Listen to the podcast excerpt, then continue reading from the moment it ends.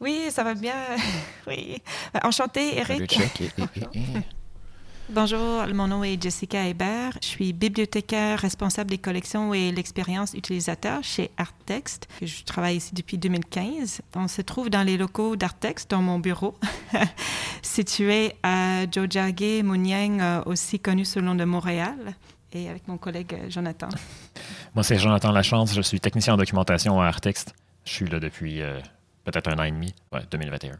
Artex est une centre de documentation en art contemporain qui se spécialise dans l'art qui se produit sur le territoire connu comme le Canada. C'est pas limité au Canada, il y a des, dossiers internationaux, mais ça se concentre sur l'art au Québec et au Canada. Puis ça comprend les documents éphémères, n'importe quel document imprimé qui a été produit dans le cadre d'une production ou une diffusion artistique, et aussi des publications en art.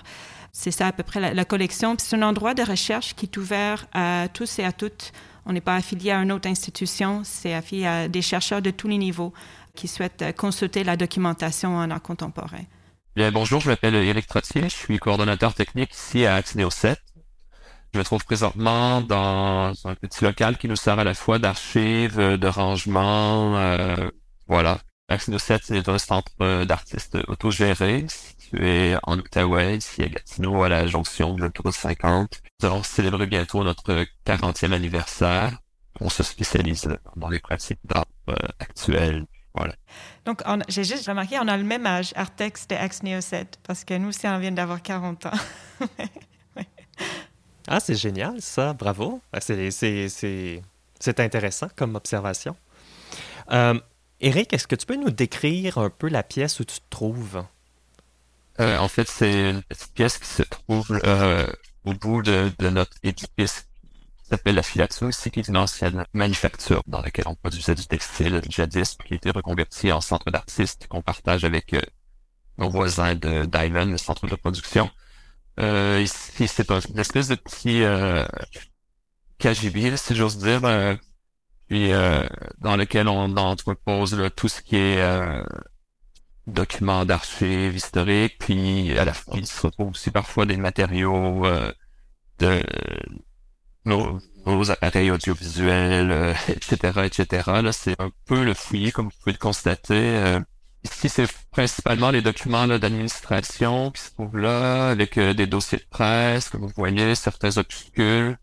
Comme il y a personne ici dont la tâche là, est attitrée à gérer les archives, ben, c'est un peu là, toujours fait en plus de nos tâches euh, administratives, etc. Donc, euh, on essaie de s'y retrouver. il y a certains classements qui a été fait au fil des ans. Je crois que Benjamin, depuis qu'il était venu faire une résidence ici, c'est sans doute la personne qui connaît le mieux nos archives, là, parce qu'ici, on n'a jamais vraiment eu le temps de, de, se consacrer à explorer tout ça, puis d'y aller de façon super méthodique. C'est toujours... Euh, on a des documents, on les archive du mieux qu'on peut en essayant de, de préserver le plus possible au meilleur de nos nos, nos capacités, nos connaissances et notre temps surtout, ben voilà. Ben, je vois euh, des boîtes avec des couvertes en plastique, mais déjà, en fait, je dois dire que je suis impressionnée parce que c'est rare que je vois ça, parce que souvent, c'est dans, euh, d'après ce que je vois, c'est souvent des boîtes en carton, euh, moitié en train de pourrir. Donc, en fait, euh, je pense que déjà, vous êtes bien parti.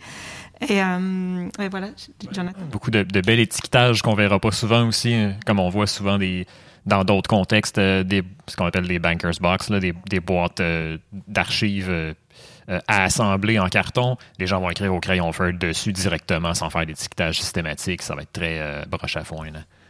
Oui, bien là, j'ai l'impression qu'on va tomber plutôt dans, dans ce que on vient de décrire. oui, c'est le deuxième côté. Là, on, tourne la caméra, puis hmm. là, on voit peut-être plus des boîtes en carton. Eric, euh, euh, Jessica, Jonathan, qu'est-ce qu'on voit? Oui, mais ici, on voit des boîtes en carton de différents formats euh, avec des, des étiquettes, mais je ne suis pas sûre si c'est des étiquettes en lien avec les archives ou si c'est des boîtes qui ont été recyclées et avec d'autres écritures en crayon feutre.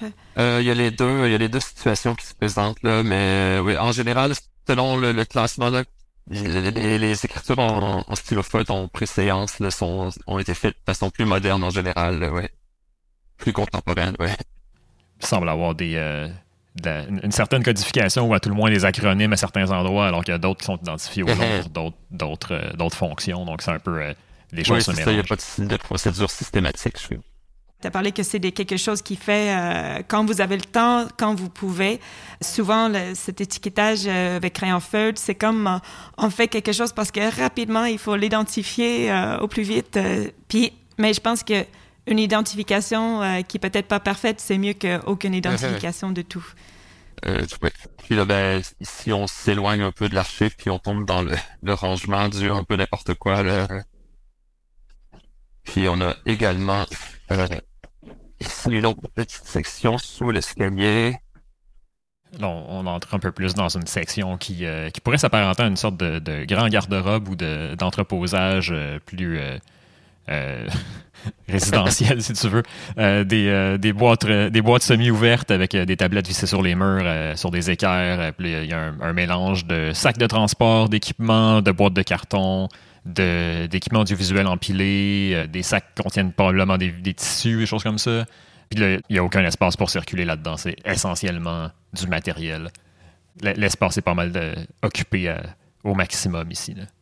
Ah, on a un visiteur. Hein? on a des invités. Ben, c'est ça, c'est parce que ça sert euh, également d'entreposage, puis ça fait un produit de conciergerie. ah, je vois.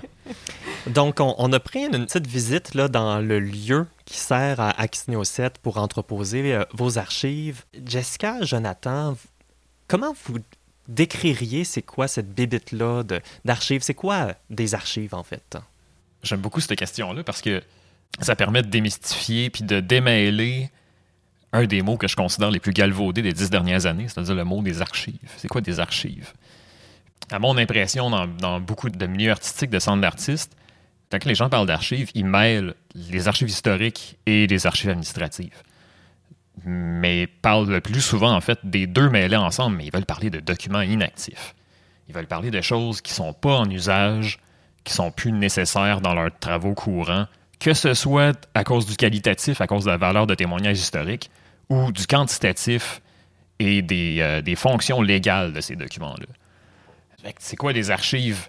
Des archives, ça peut être de la documentation qui a une valeur de témoignage historique ou bien des, des choses qu'on est obligé de garder parce que la loi nous y oblige pour des fonctions d'assurance, d'impôt, de finances, de toutes ces choses-là. Quand les gens, les gens disent qu'ils ont des archives, non, ils ont, ils des choses qu'ils n'utilisent pas ou qui sont plus nécessairement euh, fonctionnelles dans le moment. Est-ce que c'est de l'historique ou bien de l'archive administratif? Des fois, c'est mêlé ensemble. Puis c'est ça, je trouve que souvent la, la, la distinction n'est pas super bien établie. Euh, pour le commun des mortels. Donc, des, archives pourraient être n'importe quel document, mais quand on parle d'archives à proprement parler, on parle d'avoir une certaine valeur, à la fois une valeur administrative pour des obligations légales ou une valeur euh, historique. Puis à ce moment-là, il y a une espèce de traitement peut-être qui est nécessaire pour juger de cette valeur historique-là? Ce qui arrive avec les archives, c'est quand on utilise ce mot-là, j'ai l'impression qu'on l'utilise plus souvent pour désigner les archives historiques parce que c'est ça qui est le plus euh, valorisé ou utilisé par les artistes ou pour des résidences de recherche, ce genre de choses-là. L'affaire avec les archives administratives, ou ce qu'on appelle plus généralement la gestion des documents administratifs, ben, il y a aussi de l'actif puis du semi-actif dans ça. Il y a des choses qu'on utilise couramment et des choses qu'on a besoin d'y faire référence souvent. On ne traite pas et on ne gère pas les documents qu'on utilise souvent de la même manière que ceux qu'on utilise une fois par année ou une fois par décennie. Ce qui fait que la même personne va tomber dans des archives de façon générale. Je veux dire, face aux mêmes, aux, cinq boîtes, un archiviste qui a un, regard historique va traiter les choses et systématiser les choses de façon très différente de quelqu'un qui débarque pour faire du traitement ou de la gestion des documents administratifs. Les systèmes vont être différents, les approches vont être différentes, les résultats vont être différents aussi. Et le système qu'on va présenter à l'organisme pour les aider à utiliser tout ça n'aura pas la même intention. Oui, j'aime bien la façon que Jonathan a démystifié tout ça parce que je pense que moi, j'observe vraiment peut-être une euh, utilisation un peu trop courante dans le milieu de l'art euh, pour parler de, l'archive. Puis il faut distinguer l'archive comme un concept large, comme euh, une, une centre d'archives, une collection puis les documents d'archives et aussi tous les protocoles et les règlements qui vont entourer la conservation et la gestion et l'accès à ces documents-là c'est très nuancé, donc c'est très difficile aussi de, parfois communiquer ça. Puis nous, à Artex, moi, j'ai beaucoup de difficultés avec euh, les gens qui pensent que notre collection, c'est des archives, parce qu'en fait, on a des dossiers d'artistes, des dossiers d'organismes, puis c'est des dossiers documentaires. Ce n'est pas des fonds d'archives. En archivistique, on a le principe d'un fonds qui est une collection d'un ensemble de documents produits par une personne ou un organisme. Tandis qu'une bibliothèque va avoir un système de classification leurs propres règles euh, qui sont dans une certaine logique des standards de leur organisme. Si on fait le résumé de tout ça, la grande distinction entre des archives puis des documents de bibliothèque qui seraient publics, les archives vont être observées et considérées par leur provenance. Et cette provenance-là est indivisible. Ce qui fait qu'un fonds est intègre, c'est c'est que tous ces documents-là restent ensemble. Après ça, ce que nous on fait à Artex qui est un peu différent, nous on fonctionne comme une bibliothèque la bibliothèque va exploser les fonds et les, soumettre à un système de classification par sujet ou par d'autres paramètres que nous, on utilise localement. C'est ça qui fait que on peut repérer des documents à la pièce dans une bibliothèque ou à Artex, ce que tu ne peux pas faire normalement dans des, dans des archives. Tu peux trouver des séries, tu peux trouver des sous-séries, tu peux trouver des ensembles de documents euh, par leur provenance, mais les documents individuels sont très rarement repérables. Jessica, toi, qu'est-ce qui t'intéresse là-dedans? Hmm. Mais moi, ce qui m'intéresse beaucoup dans euh, les archives, en fait, c'est la façon qu'on constitue des récits historiques à travers des documents qu'on trouve dans les archives. On a tendance à penser qu'il y, y a une certaine autorité qui va avec ce qui est conservé, ce qui est disponible. Puis les chercheurs vont écrire, faire de la recherche sur ce qu'ils peuvent trouver. Je parle de centres d'archives, centre de documentation, collection spéciale. Je suis fascinée par la question de comment on crée des récits historiques par ce qui est disponible, disponible par leur présence, mais disponible aussi par le niveau de détail dans la description. Il y a beaucoup d'aspects intangibles qu'on ne peut pas capturer dans les archives. Moi, une chose qui m'intéresse beaucoup dans le milieu de l'art, c'est les réseaux artistiques, les relations entre euh, les artistes, puis comment ça s'est présent et pas présent dans l'archive. Par exemple, parfois, tu trouves euh, des correspondances ou des, collaborations entre les artistes ou les, organismes artistiques. Euh, ben, il y a des relations, des aspects affectifs qui sont intangibles. Je pense qu'il ne faut pas faire à l'idée qu'on peut tout capturer, que tout est une réinterprétation historique. Et aussi, ne jamais oublier qu'il y a toujours des absences et toujours des lacunes qui vont en dire autant sur la mémoire et sur l'histoire que, euh, que les documents qui sont présents. J'irais un peu dans la même direction. Ça va aider à mettre en contexte des décisions qu'on verrait seulement d'une façade administrative ou d'une façade comme ah des voici des opérations de management, on a pris cette décision-là pour telle raison, voici la subvention, voici tel projet. Mais quand on rentre dans les archives, après, on tombe dans les documents privés, des choses internes, donc la correspondance, des documents de réunion, des choses qui sont pas disponibles au public. Tout ça, ça met du contexte autour des décisions. Ça nous met dans l'état d'esprit que les gens avaient pour développer des idées, développer des projets, débattre de qu'est-ce qu'ils veulent faire. Ça met en lumière certains sujets de conversation, certains débats plus larges dans la société et comment ils étaient perçus à l'interne et comment les gens répondaient à, différents dilemmes. Ça, moi, je trouve ça intéressant.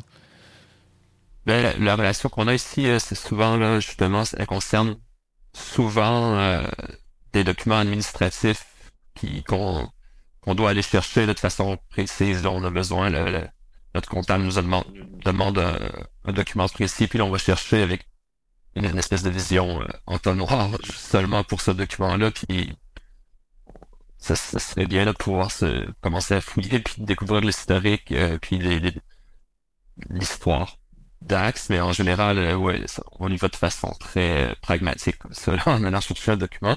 Puis sinon, ben, de l'autre façon, ce que j'ai vu, c'est sûr que moi, j'ai peu fréquenté les archives ici, mais ce que j'ai vu, euh, mes collègues fassent des justement ouvrir les boîtes, constater ce qu'il y avait, puis là, quand on avait 500 documents d'un, fascicule, par exemple, qu'on a déjà produit, ben souvent on doit prendre la différente décision de, de les jeter, malheureusement, parce que, comme vous avez vu, l'espace est limité ici.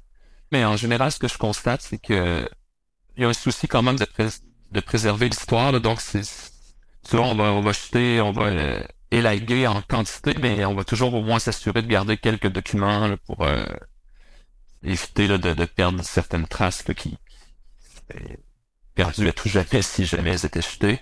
Mais je dois avouer que c'est il y a une espèce d'aspect mystérieux aussi. Là. J'aimerais avoir le temps de m'asseoir ici, un peu comme as eu l'occasion de le faire, puis fouiller, puis vraiment euh, tomber sur des échanges, puis des, des choses qui, que justement l'histoire officielle de Axe n'a peut-être pas retenu, mais qui se trouvent sûrement dans, dans les cartons. Puis euh, le rapport que j'ai à ça aussi, c'était de, de, de, de, songer aux individus qui ont fait euh, au fil des années des choix justement de ce qui était préservé, de ce qui n'était pas.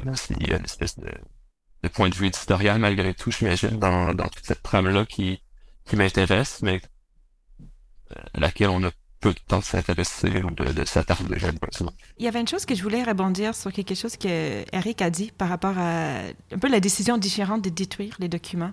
Parce que je pense que c'est quelque chose qui est essentiel euh, au, au processus d'archivage, mais qui est comme un peu tabou.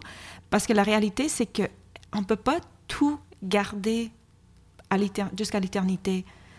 Euh, c'est comme la, façon, mais c'est difficile parce que cette étape d'évaluation et de, euh, il y a des y a des documents que oui, il faut accepter qu'on va on va perdre certaines choses, mais que euh, faut, on peut pas se prétendre qu'on peut tout garder.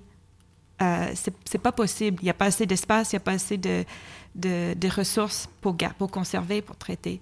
Mais je ne sais pas si, Jonathan, tu as fait de l'expérience concrète avec les archives d'Artex, donc j'aimerais t'entendre.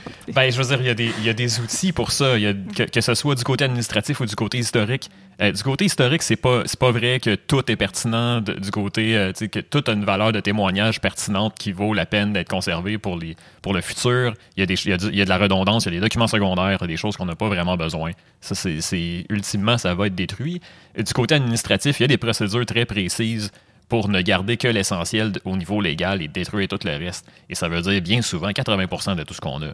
Euh, fait il y a, y a, des. Je pense juste euh, à un calendrier de conservation qui est un des principaux outils qu'on utilise pour gérer ces choses-là et prendre ces décisions-là.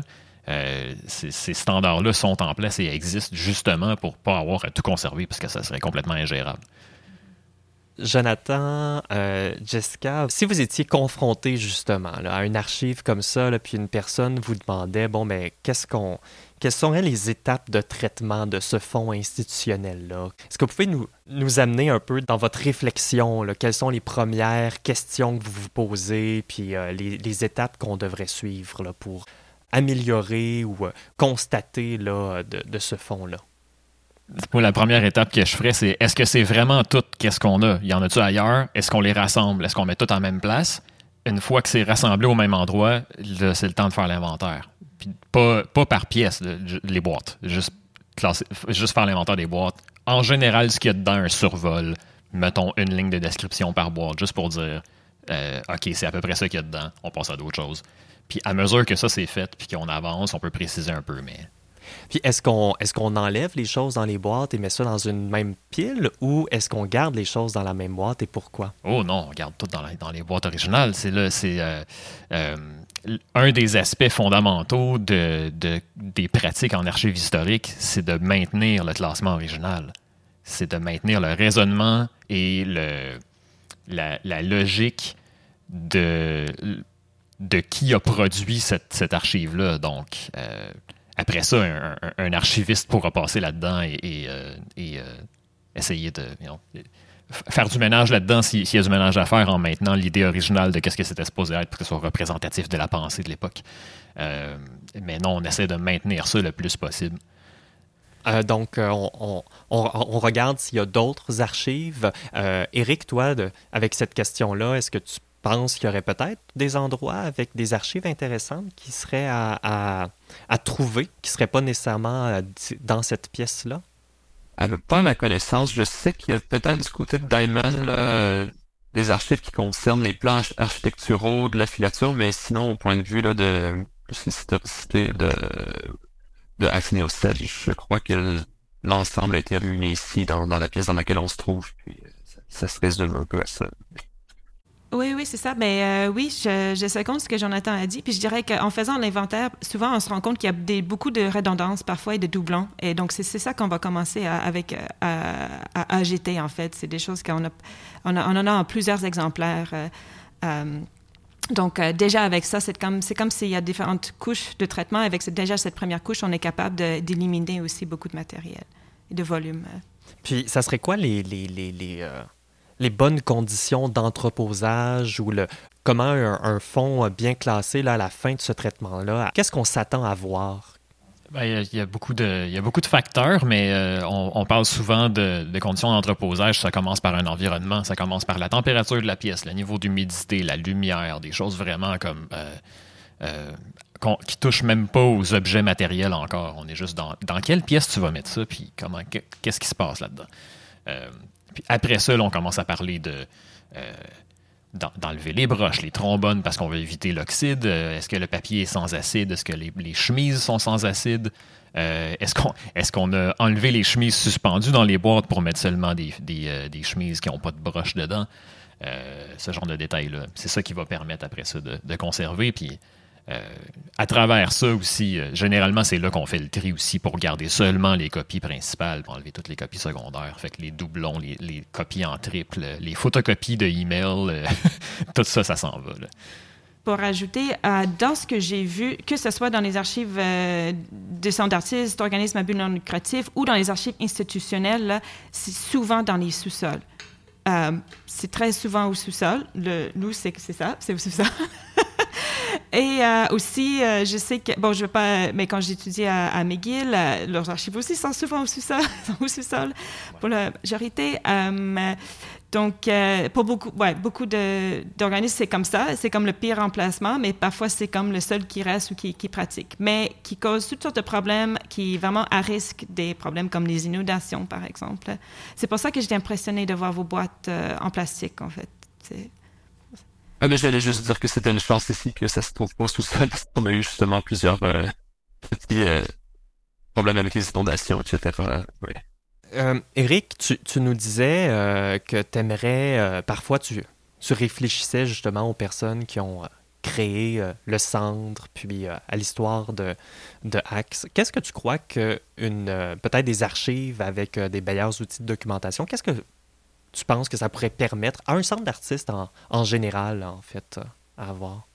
Ben, de pouvoir retrouver d'une façon plus systématique, peut-être, une espèce de chronicité euh, cohérente, parce que présentement, si on cherche euh, à approfondir une certaine époque ou une certaine période du centre, bien, on se retrouve là euh, un peu dépendant des, des, des, gens qui étaient là à ce moment-là, puis de l'espèce de on se fie un peu sur la tradition orale, si on veut. on sait qu'il reste des documents ici, mais souvent il faut chercher, puis c'est du temps qu'on n'a pas, donc on se retrouve là à devoir consulter les gens qui étaient là, puis comme, euh, je disais précédemment, le centre va avoir bientôt 40 ans, donc parfois euh, il y a certaines personnes qui sont malheureusement décédées ou qui, qui gravitent plus du tout autour du centre, donc c'est si les les archives étaient systématisées, ben, j'imagine que ça permettrait au moins d'avoir euh, une espèce de,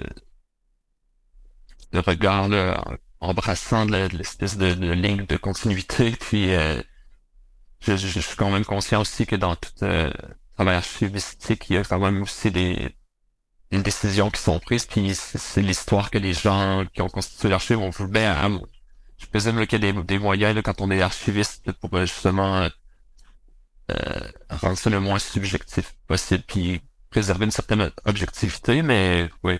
Je voudrais rebondir sur euh, ça parce que je trouve que c'est vraiment intéressant ce qu'Eric a souligné, c'est qu'il y a tellement de savoir euh, qui reste avec les personnes qui ont fait partie de l'organisme.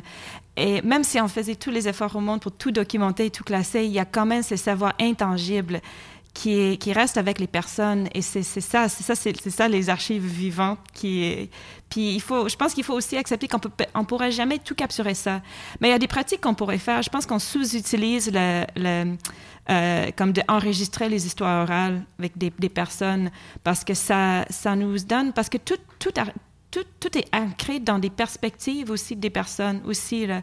Puis euh, on ne peut pas prétendre qu'un archive, c'est neutre, la façon que c'est classé ou documenté. Tout, tout est d'une façon ou d'une autre subjectif ou la façon qu'on perçoit le document qu'on le découvre. Donc, je pense que les récits par les personnes aussi, c'est une source d'information et de mémoire vraiment important. Oui, je pourrais rebondir là-dessus aussi parce que euh, tantôt, euh, Eric a souligné que euh, la, le repérage de documents n'est pas toujours évident. Puis des fois, on se base un peu sur les témoignages ou les indications de quelqu'un qui est peut-être plus ou moins encore impliqué dans l'organisme. Euh, du côté euh, archives administratives, du côté gestion des documents, il y a des. Y a des euh, la loi sur les archives oblige les organismes publics à rendre leurs documents repérables. C'est pas une loi qui a des dents ou qui peut mettre des amendes à des organismes, mais dans l'optique où le gouvernement vous demande un document ou une pièce justificative que vous devez remettre, si vous n'êtes pas capable de la trouver parce qu'elle n'est pas bien classée ou vous ne savez pas comment la retrouver, c'est pas une raison pour eux, c'est pas une excuse suffisante pour avoir des délais supplémentaires. Du côté historique, cette, cette, euh, cette obligation-là, c'est, euh, ce système, euh, cette, législation-là n'existe pas. Il n'y a rien qui oblige les organismes du côté archive historique à avoir un système de classement, à rendre les choses repérables, à avoir des, ce qu'on appelle les outils de recherche. Pense que c'est, il y, a une grosse lacune. En même temps, il n'y a peut-être pas une, une je, pense, je, pense que la, euh, le, ce, genre de système-là a besoin d'être un petit peu plus euh, démystifié. Il y a peut-être une, une, part d'éducation du milieu à faire encore, mais comme ça fait pas partie des habitudes, j'ai l'impression. Puis on parlait aussi de que le domaine de, l'archivage n'a pas nécessairement euh, les ressources qui seraient nécessaires pour créer ça. Est-ce que vous pouvez peut-être commenter par rapport à ça? Mais je pense que c'est surtout, je veux dire, dans le domaine des, centres d'artistes ou des, archives en art, c'est comme deux milieux qui sont très sous-financés ou sujets à beaucoup de mesures d'austérité, souvent. Euh, alors, euh, il y a énormément de travail qui va, qui va dans, dans le traitement des archives, de les rendre accessibles, d'assurer qu'ils sont bien préservés. Et euh, dans le milieu des centres d'artistes, de moi, ce que j'ai observé au, Québec, c'est comme euh, Eric décrit, c'est euh, souvent des employés qui n'ont pas vraiment le temps de faire ça. Mais je sais qu'il y a eu beaucoup d'initiatives avec des, euh, financements comme temporaires pour avoir des archives qui viennent pour faire un peu de traitement dans les archives. Puis je veux souligner aussi comme le travail que Denis Lessard a fait au sein des centres d'artistes. parce que je sais qu'il a travaillé avec plusieurs centres d'artistes dans leurs archives pour les les rendre euh, plus accessibles euh, et assurer une meilleure conservation. Euh, puis, j'ai visité plusieurs centres d'artistes en Vancouver en 2019 et c'est vraiment intéressant de voir la différence qui est assez flagrante, qu'il y en a plusieurs comme Western Front, Grant Gallery, Vivo, Media Center. Ils ont des archivistes qui travaillent, qui ont un poste permanent au sein de leurs organismes qui s'occupent de leurs archives. Et euh, même quand tu vois sur la page de, euh, de Western Front, sur leurs archives, ils expliquent que leurs archives sont une partie intégrante de leur programmation. Mais ça, ça vient aussi de même le début de Western Front, qui ont été très, très axés sur la, performance et la vidéo. Puis c'était une des, fondatrices, Kate Craig, qui voulait vraiment qui, qui documente ce qu'il qui, qui faisait. Puis ça fait que c'était comme si ça faisait partie de la volonté de l'organisme dès le début, euh, j'ai l'impression. Parallèlement à ça, j'ai l'impression qu'il y a peut-être un c'est que, les, les archives sont peut-être pas autant valorisées dans les centres d'artistes. Puis comme on disait, c'est des les employés qui sont déjà là qui doivent faire ça de façon connexe ou tangentielle par rapport au reste de leurs tâches. Euh, légalement, les, euh, les, les archives et la gestion des documents, c'est une tâche des c'est une tâche de la gestion. Ça relève du management euh, légalement. Donc les, les organismes devraient déjà prendre en compte qu'ils ont ça à faire. Ça ne devrait pas être un accessoire, un, un ajout à tout le reste de, ce qu'ils, font euh, au niveau des. Je parle essentiellement des archives administratives, mais éventuellement, les archives historiques en font partie parce que dans tout ce qu'on conserve, ça en fait partie aussi.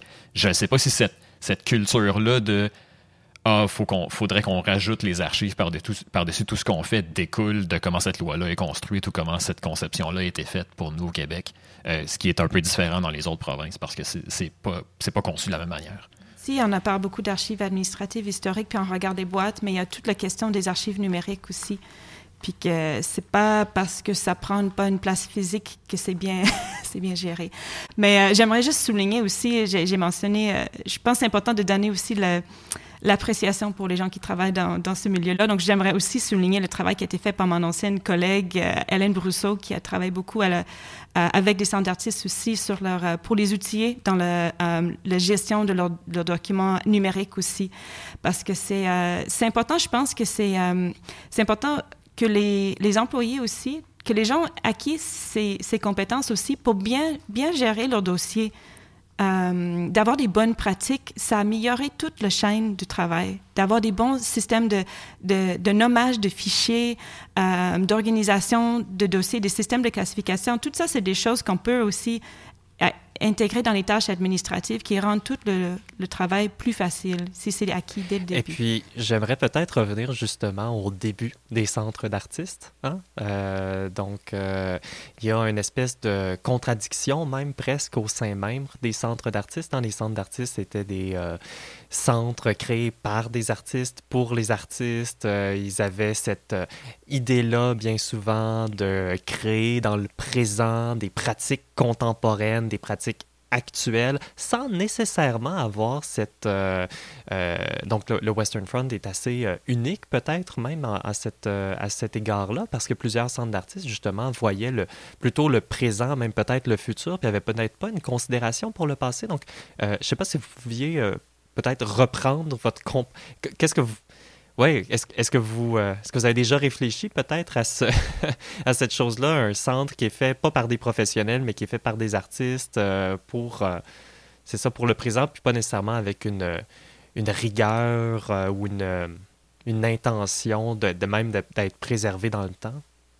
Hmm. À la limite, ce que ça va donner, c'est que le choix de qu'est-ce qui va être conservé va être différent parce qu'on approche un peu la, on va approcher les traces qu'on laisse avec un peu plus de naïveté, ce qui va colorer les traces qui vont rester par la suite. Je pense que ça va juste donner une couleur différente à l'archive qui va rester, que ce soit historique ou administratif. Mais euh, peut-être que le soin avec lequel euh, euh, les, traces sont conservées va être un peu différent. Mais éventuellement, il y a des choix qui vont devoir être faits sur qu'est-ce qu'on garde, qu'est-ce qu'on garde pas on a une situation assez intéressante et, unique au Canada parce qu'il y a cette historique de, de centre d'artistes, parce qu'il y a du financement du Conseil des arts du Canada et des conseils aussi euh, provinciaux, dans pas toutes les provinces, mais dans plusieurs. Je pense que cette autogestion par les artistes, ben, je sais pas, j'ai juste mes propres réflexions par rapport à ça, donc c'est pas vraiment basé sur les faits ce que je vais dire, mais que j'ai l'impression que les archives sont du terrain fertile pour la création cette autogestion, que ça soit fait par des artistes, il y a une volonté de préserver les choses.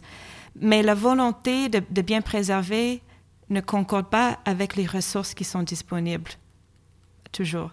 Donc, de ce qu'on voit que c'est... Euh, les archives, ils sont là, mais ils ne sont pas toujours bien classés, ils ne sont pas toujours euh, accessibles ou dans les meilleures conditions. Mais je pense que les artistes ont un intérêt marqué pour, euh, pour la mémoire et pour les documents d'archives. C'est, vraiment, euh, comme tu as montré avec la, carte postale, quand tu tombes sur ces documents-là historiques, c'est comme, waouh, on, on, a envie de, savoir c'était quoi ce contexte-là et qu'est-ce, c'est quoi notre relation maintenant avec euh, ce document-là et comment ça peut stimuler la création artistique.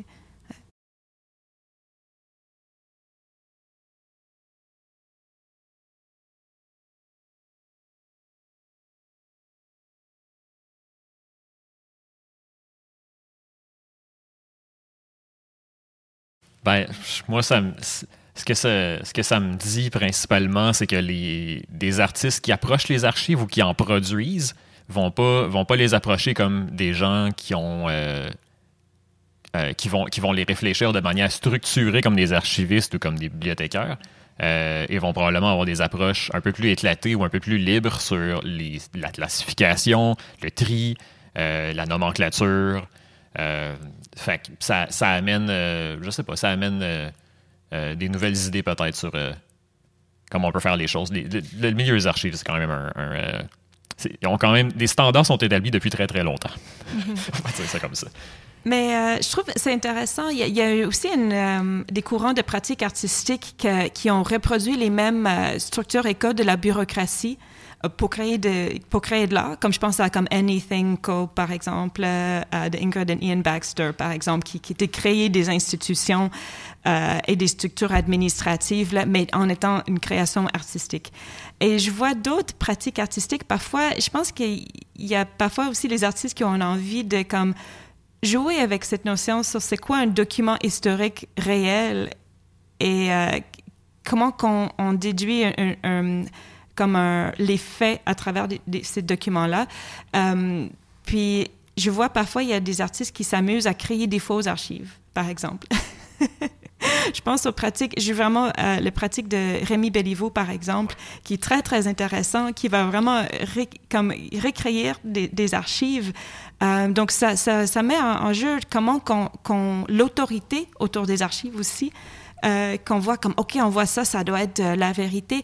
Mais en fait, c'est, pas, c'est peut-être quelque chose qui a été créé ou une fiction ou une reconstitution. Mais le, le sens est, est, est réel, même si le document ne l'est pas. Euh, je ne sais pas si ça fait du sens, ce que je veux dire. c'est comme un... C'est de créer un message à partir mm. d'une fiction en mm-hmm. utilisant les codes de l'archive. Exact. Euh, ça peut être, euh, c'est ça, ça peut être, c'est un autre, un autre système avec lequel on peut jouer pour brouiller les perceptions ou les, comme tu disais, le, le, sentiment d'autorité que l'archive peut, de, quoi peut, de peut émaner il y a plusieurs artistes qui créent des archives euh, ou qui créent, qui reprennent les codes de l'archive parce que les archives sont pleines de trous d'une certaine manière. Hein. Je pense que les archives se constituent presque plus même par leurs absences que par leur présence. Hein. la destruction est tellement importante dans justement la constitution de, de fond. Bonjour Eric.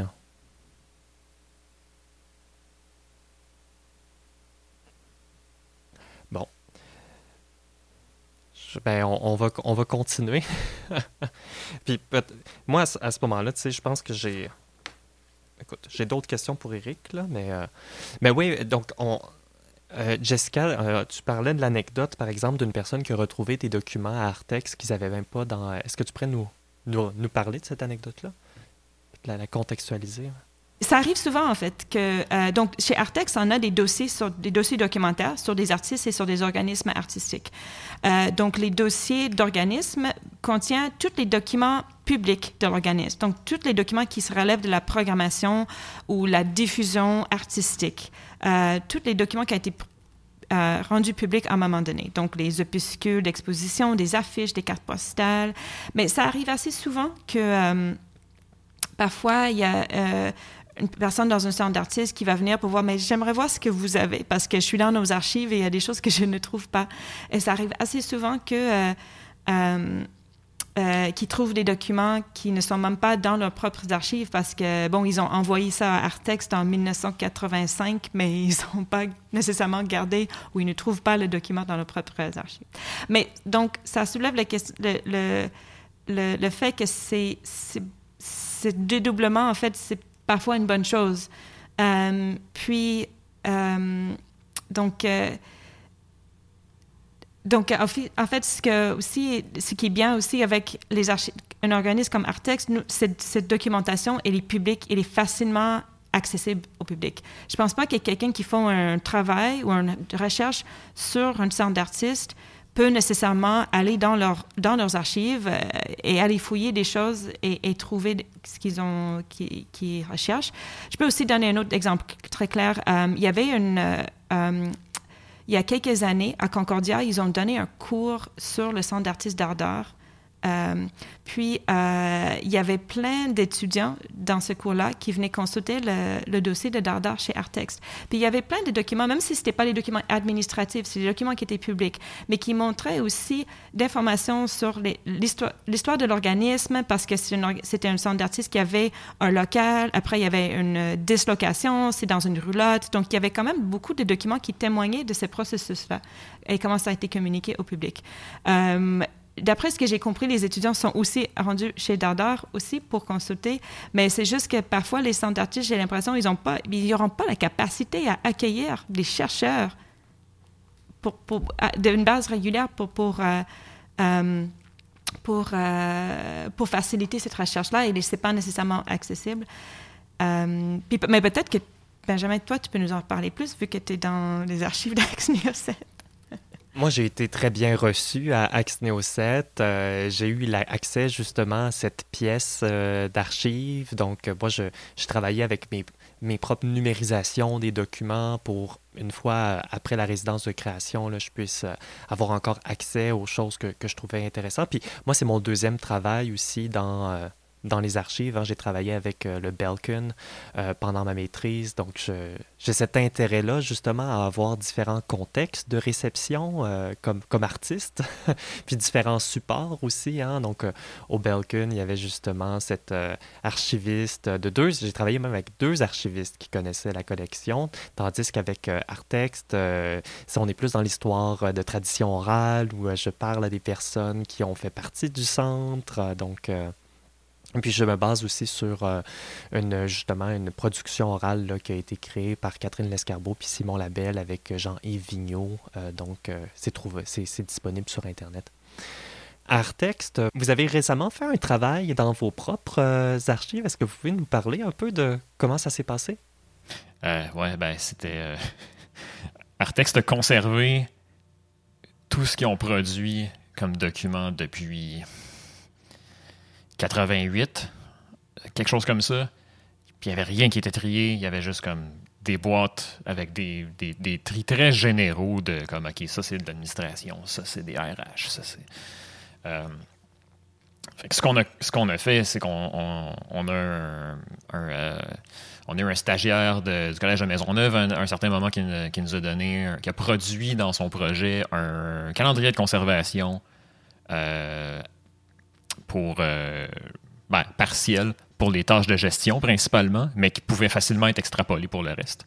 Euh, donc, nous, on a utilisé ça, on a utilisé cet outil-là pour commencer à faire le tri de ce qu'il y a au sous-sol, donc toutes les boîtes qu'on a conservées depuis 1988.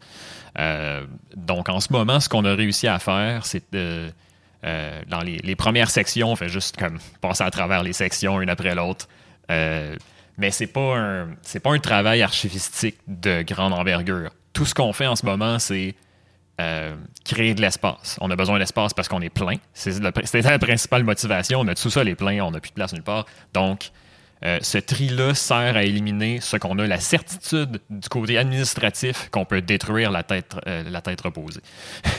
Donc, on est surtout en train de détruire des factures, des conciliations bancaires. Le, principalement, ce qu'on a fait jusqu'à maintenant, c'est la comptabilité. Donc, euh, on a détruit peut-être, euh, je ne sais pas moi, j'ai peut-être conservé euh, une boîte sur huit jusqu'à maintenant.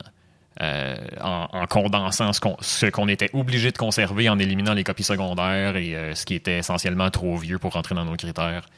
ça crée de l'espace, mais c'est ça. Jusqu'à maintenant, ça fait peut-être un an qu'on est là-dessus, mais on n'en a pas fait beaucoup cette année. C'est on and off. On a, découvert beaucoup de choses sur notre organisme. Ah oui, ben, ce qui se passe avec ça, c'est que les, les, les, documents qui sont conservés sont pas mêle Il y a des choses dans des, il y a des choses de, qui devraient être des documents historiques ou ben, qui relèvent pas mal plus du qualitatif, euh, qui se ramassent mêlés entre des factures puis des chèques puis des, euh, des relevés de régime des rentes. historiquement, moi, dans le tri que je fais actuellement, je fais pas un travail d'archiviste, je fais juste du tri. Donc, je garde toutes ces, ces choses-là là où je les trouve. C'est pas ma job de les, déplacer puis les, les reclasser. Mais euh, un jour, il y a un archiviste qui va débarquer là-dedans avec une tête d'archiviste historique, puis qui va pouvoir euh, observer ça et l'analyser, euh, le, le, qualifier plus en profondeur. Éric, toi, euh, euh, t'entends, ça, ce travail d'archives-là. J'ai l'impression peut-être que les archives d'Axino 7, il y a déjà peut-être un travail de tri qui a été fait, mais je serais curieux de savoir ce que, ce que ça te fait sentir. Euh, est-ce que avoir plus d'espace, est-ce que c'est quelque chose que, qui serait intéressant aussi à Axino 7? Donc, ouais, quand tu contemples le travail qui est à faire, là, puis que tu entends une anecdote comme ça, que, qu'est-ce que ben, oui. Oui, ça fait écho quand même. Oui, certainement ici, là, je ne je, veux pas euh, diminuer le travail de, de mes prédécesseurs. On voit qu'il y a quand même un super bon travail de, de tri qui a été fait par euh, les collègues qui nous ont précédés. Puis euh, parce que oui, là, en ouvrant les boîtes, on se rend compte quand même que justement les, les, documents ont été recoupés ou à tout le moins c'est rare qu'on va ouvrir une boîte qui va avoir là, 5-6 euh, documents à passe. Il y, a, y a quand même un, travail de tri qui a été fait. Ensuite, ben oui, un vrai travail de d'archives. C'est sûr que on entre dans, dans une autre fiche de, de, sophistication qui serait super intéressante à voir euh, éventuellement. Mais euh, ouais, c'est, c'est, toujours au niveau des ressources que le bas blesse. Puis, euh, Jessica, Jonathan, est-ce que ça a faire ce travail-là dans, vos propres archives, est-ce que ça a changé la manière avec laquelle vous considérez justement les archives des peut-être des centres d'artistes ou des documents qu'on vous, euh, vous apporte? Un peu. Euh, je, je, suis un peu plus je suis plus conscient maintenant de la, des conséquences de diffuser des documents privés par accident. Euh, j'ai trouvé de la correspondance dans les documents, euh, en faisant du tri dans nos, propres archives, euh, c'est des choses que je me dis, ça, c'est des documents internes qui devraient rester internes. puis il y a des choses que des gens vont venir nous porter, des fois dans des dossiers d'artistes ou dans des, dons avec une série de documents éphémères. Que maintenant, je suis un peu plus sensibilisé à, essayer de leur dire euh, non seulement on, le prendra pas parce que c'est pas un document qui est destiné au public, mais c'est pas quelque chose que vous devriez considérer donner à qui que ce soit. C'est un document privé. Euh, à moins que ce soit quelque chose qui s'en va dans une archive qui va être seulement libéré des droits de diffusion, genre un certain nombre d'années après la mort de, la personne, ce genre de choses-là. Ça, c'est un peu différent. Mais de son vivant, moi, je trouve que c'est un peu. Euh, c'est plus touché. Fait moi, ça m'a un peu. Ça m'a un peu mis la puce à l'oreille à propos de ça, que j'avais pas vraiment de, conscience avant. Ouais, mais c'est ça. J'écho ça, là, mais moi, j'ai pas fait le travail directement dans les archives. J'étais plus témoin au travail de Jonathan. Donc, moi, c'est plus au sein de mon travail quotidien dans, la collection, mais c'est des choses auxquelles que je dois constamment euh, communiquer aux, artistes et aux gens des, centres d'artistes, c'est que nous, ce qu'on prend, ce qu'on va accepter dans la collection, c'est les documents publics. Et effectivement, les documents privés, euh, on ne veut pas. Euh, mais en fait, tout ce que je veux, en fait, c'est que les gens nous envoient leurs documents. C'est ce que je veux. Donc, je me permets de faire une annonce là, de comme centre d'artistes, artistes. Euh, contactez-nous, envoyez-nous vos documents, parce qu'on veut que vous vous retrouviez parmi notre collection et on veut que vos documents soient accessibles. Mais vos documents publics, pas vos correspondances, pas vos demandes de subvention, pas vos lettres d'acceptation, les documents qui étaient publics. Mais ça, c'est précieux et n'hésitez euh, pas. Mon dernier bloc de, de questions, c'est en lien avec l'endroit des archives Jonathan, euh, Jessica, si vous avez peut-être euh, certaines réflexions, on a parlé des archives qui étaient parfois euh, situées dans les sous-sols. il y a la filature, en fait, qui est propriétaire du bâtiment où résident Axino 7 et Diamond. Je ne sais pas si vous avez quelques réflexions concernant justement où nos archives sont situées. Ça me fait penser à toutes les les lieux d'entreposage dans les différents pavillons que j'ai vus quand j'ai fait, un, petit stage dans les archives de le Records Management à McGill, donc les archives administratives principalement. Euh, puis il y avait toutes sortes de, structures et de, styles d'entreposage et de conditions d'entreposage très disparates et vraiment différentes d'un endroit à l'autre. Il y avait des bons exemples, il y avait des mauvais exemples. Et euh, ça, me faisait penser. Des fois, c'est pas. Euh, euh, y, a, des. Tu peux avoir les, en tête les meilleures pratiques. Euh, des fois, tu fais juste avec ce que tu as. c'est correct aussi. C'est ça. Mais moi, j'ai juste une anecdote peut-être euh, à compter. Mais effectivement, parfois, c'est pas toujours idéal. Mais quand j'ai fait mes études, mes, mes, cours d'archivistique, c'était ben, c'était à McGill et le, le, professeur était archiviste à McGill. Puis il a juste dit pour les archives, In archives, we would kill for space on tuerait pour l'espace. Parce qu'on n'a jamais assez d'espace. Je serais curieux qu'on parle peut-être un peu des différentes options que, que les centres d'artistes ont pour gérer leurs archives. Je pense notamment à créer leurs propres archives, hein, puis à, euh, à, utiliser leurs propres espaces ou faire un don de certains de leurs documents à des centres d'archives, notamment le, des, centres, comme, des centres comme le le, Centre régional d'archives de l'Outaouais, euh, qui est un, un organisme là, affilié avec la BNQ là, euh, qui euh, est, peut être un répositoire d'archives institutionnelles. J'ai l'impression que, ben, moi, quand j'entends créer des archives, ça, sonne comme un oxymore à mes oreilles parce que elles, elles, sont toujours là. tu peux pas, tu peux pas les créer de nulle part. Tu as toujours des archives jusqu'à un certain point. Mais ce qui arrive avec, du côté des archives historiques, c'est qu'il y, a un manque de ressources à, tous les points. Fait que après ça, les, donner à un autre organisme qui va les prendre en charge, cet organisme-là est peut-être pas en meilleur moyen de les gérer que l'organisme d'origine. Souvent, c'est juste d'échanger ça, euh, d'échanger le problème de place. Euh, je trouve ça intéressant parce qu'il y a un gros clivage entre la, gérer, faire gérer des archives historiques à l'externe et faire gérer des, archives administratives à l'externe. Parce que des compagnies privées qui gèrent des documents administratifs, il y en a, ils ont des ressources, c'est très cher, mais ils font de très bel job. fait que ces ressources-là existent. Mais du côté historique et du côté qualitatif, plus, pour surtout pour les centres d'artistes euh, ou les, les, galeries ou ces choses-là, les lieux d'exposition, euh, où le qualitatif est vraiment euh, en emphase, revêt une qualité différente. Euh, ces ressources-là existent un peu moins. Fait que, ouais, je trouve ça plus difficile de, conseiller quoi que ce soit. Ouais, moi aussi, j'ai trouvé c'est difficile, mais peut-être juste pour souligner que les collections de l'Université Concordia font un travail exceptionnel, et puis ils ont acquis plusieurs fonds d'archives, comme dont véhiculaire. D'après ce que j'ai compris, a été presque sauvé du bord du trottoir ne me citez pas, mais c'est des anecdotes que j'ai entendues à travers les années. Puis, euh, ils ont également des fonds de la centrale, d'Optica, je crois, aussi. Euh, puis, c'est extraordinaire parce qu'après, c'est possible pour un chercheur d'aller là pour aller les, consulter.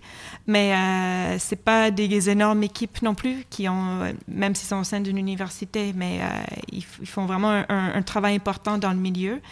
Après, à Artex, même nous, on a, on a des collections spéciales avec des fonds d'archives. Mais euh, par exemple, on a le fonds d'archives de Obscure, qui est un centre d'artistes à Québec de 1981-97, mais ça fait plus de 20 ans que c'est sur des tablettes parce qu'on n'a pas le moyen de traiter. Donc, c'est pas. Puis j'ai commencé ce traitement-là. En fait, j'ai fait ce travail-là avec Denis Lessard, mais euh, on a... c'est pas complété parce qu'on manque de ressources financières et humaines pour faire le traitement. Donc, si un organisme externe accepte un fonds, mais qui n'est pas capable de le rendre public, ben il est toujours pas accessible.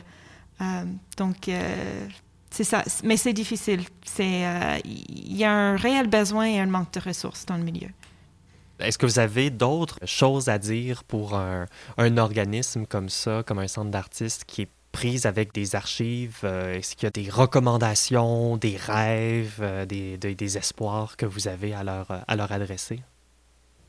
Ben, la première chose que je peux leur dire, c'est aller voir le petit guide bleu du RCAQ. C'est la première chose que vous devriez faire. C'est des choses, des recommandations pratiques pour vous guider vers les bonnes normes et les bonnes règles, les bons standards, sans nécessairement appliquer tout un système qui va alourdir votre structure, mais au moins juste vous donner quelques, quelques cues euh, pour, euh, pour faciliter les choses, pour vous mettre dans l'état d'esprit archive-conservation.